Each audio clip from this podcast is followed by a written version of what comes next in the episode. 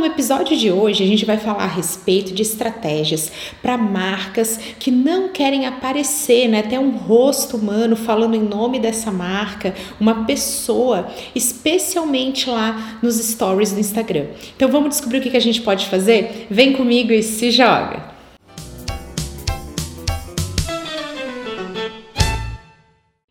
Antes de mais nada, é muito importante a gente reforçar que a humanização é uma estratégia incrível para redes sociais, especialmente para o Instagram, especialmente para Stories, que é aquele conteúdo que a gente consome rápido, né? Muito próximo. Sempre que você puder incluir uma pessoa na sua estratégia, uma pessoa falando em nome da sua marca, que quem segue possa ver um outro ser humano ali, os seus resultados tendem a ser melhores. Então, eu sei que o tema desse vídeo é falar sobre quem não quer fazer isso, não consegue. A gente já falou a respeito de como eu mesma superei a vergonha de gravar e de postar meus vídeos, mas sempre vale lembrar que se você puder apostar nisso, seus resultados podem ser melhores. Mas beleza, a questão aqui é que a sua marca não tem alguém para aparecer nos vídeos para falar em nome dessa marca, para ser cara, né, ser o community manager, aquela pessoa ali que personifica a marca nas redes sociais. O que que você pode fazer? Buscar humanização de outras maneiras. Ao invés de apenas mostrar o seu produto, tente humanizar o seu produto sem que seja uma pessoa específica. De que formas a gente pode fazer isso? Um, através dos clientes. Quem sabe você consiga mostrar clientes usando o seu produto ou clientes envolvidos na prestação do seu serviço. Isso vai trazer uma humanização para sua estratégia. Assim como contar com a participação dos vendedores. Se você possui vendedores, eles são a cara da marca no mercado. São eles que conversam com os clientes.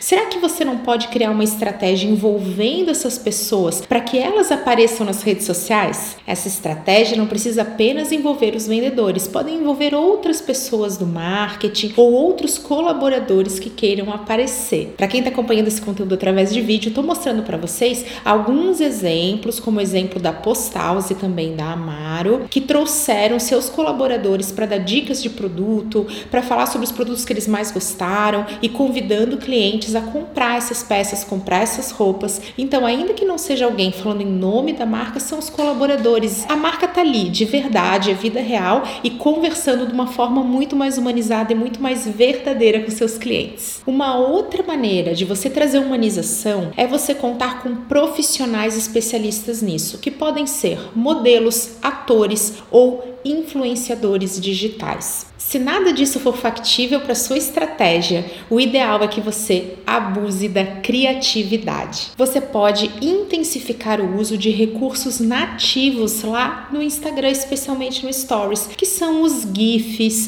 que são os textos destacados, que é a criatividade na hora de você mostrar e montar suas imagens. Você também pode criar montagens utilizando aplicativos, ou dar a dica aqui do InShot, que é muito legal para Stories, e essas essas imagens você vai editar de uma maneira que elas pareçam um vídeo. Então torna tudo mais interativo, mais animado e facilita a sua estratégia de conteúdo. Uma outra ideia, e é importante que você já separe uma verba para isso, é utilizar vídeos animados, né? Então são vídeos com roteiro, com histórias, onde você pode estar tá desenhando, né? Então tá aparecendo ali o que você quer comunicar, mas sem ser um rosto humano. Apesar de não ter o ponto forte da humanização, as animações são maneiras bem criativas e eficazes de você você comunicar alguma coisa, de você contar uma história. Então, se você puder, inclua essa vertente na sua estratégia de conteúdo. Uma outra dica é que você incentive a interação que é tão natural, tão espontânea dos vídeos humanizados, fazendo quiz, fazendo perguntas. Então, Stories tem uma funcionalidade nativa, você não tem que usar aplicativo nenhum. Quando você incentiva as pessoas a participar, isso também traz essa sensação de interação, de diálogo. O cliente não adianta, quem está ali seguindo sabe que está